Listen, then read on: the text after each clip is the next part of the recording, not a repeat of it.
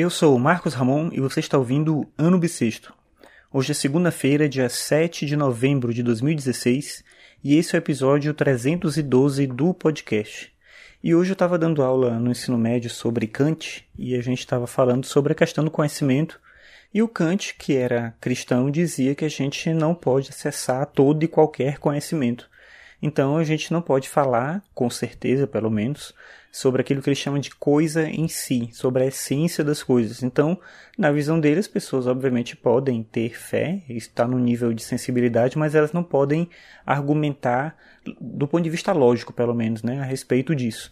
E isso é engraçado porque soava muito estranho para os estudantes, porque na visão deles, se alguém acredita em Deus, a pessoa tem que argumentar dizendo que é possível provar, é possível demonstrar, ela tem que defender isso com unhas e dentes. E o Kant, ele tem um posicionamento de certo cuidado em relação a isso. Não, tem coisas que a gente pode conhecer, demonstrar, justificar, explicar por determinados processos e métodos, e tem coisas que a gente não pode falar dessa forma. Não quer dizer que essas coisas não existem.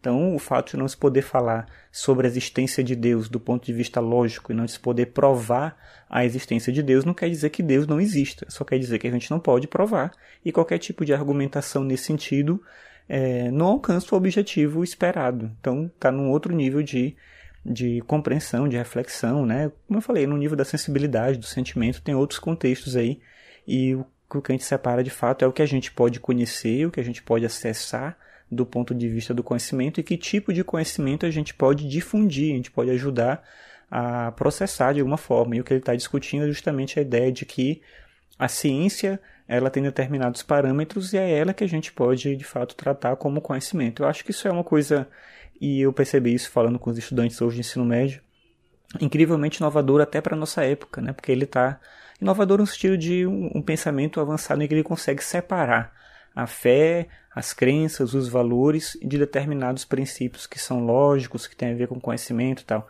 Eu não sei se esse é o caminho mais produtivo, mas era o caminho, é a forma como Kant pensava, e eu achei curioso o debate hoje, achei que era uma reflexão legal para o episódio de hoje, já que a gente tem essa, esse vínculo né, de sempre defender com unhas e dentes as nossas crenças, acreditando que elas são passíveis de demonstração, quando na verdade elas continuam sendo crenças, e de novo, não quer dizer que elas estão erradas.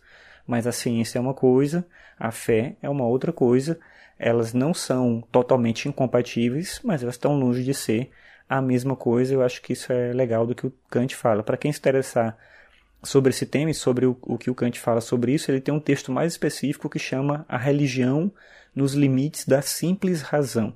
E é um texto bem interessante para quem quer conhecer esse posicionamento de alguém que, mesmo sendo cristão, é, entendia que tem coisas no nível da crença que não devem ser debatidas da mesma maneira como a gente debate ciência, pelo menos.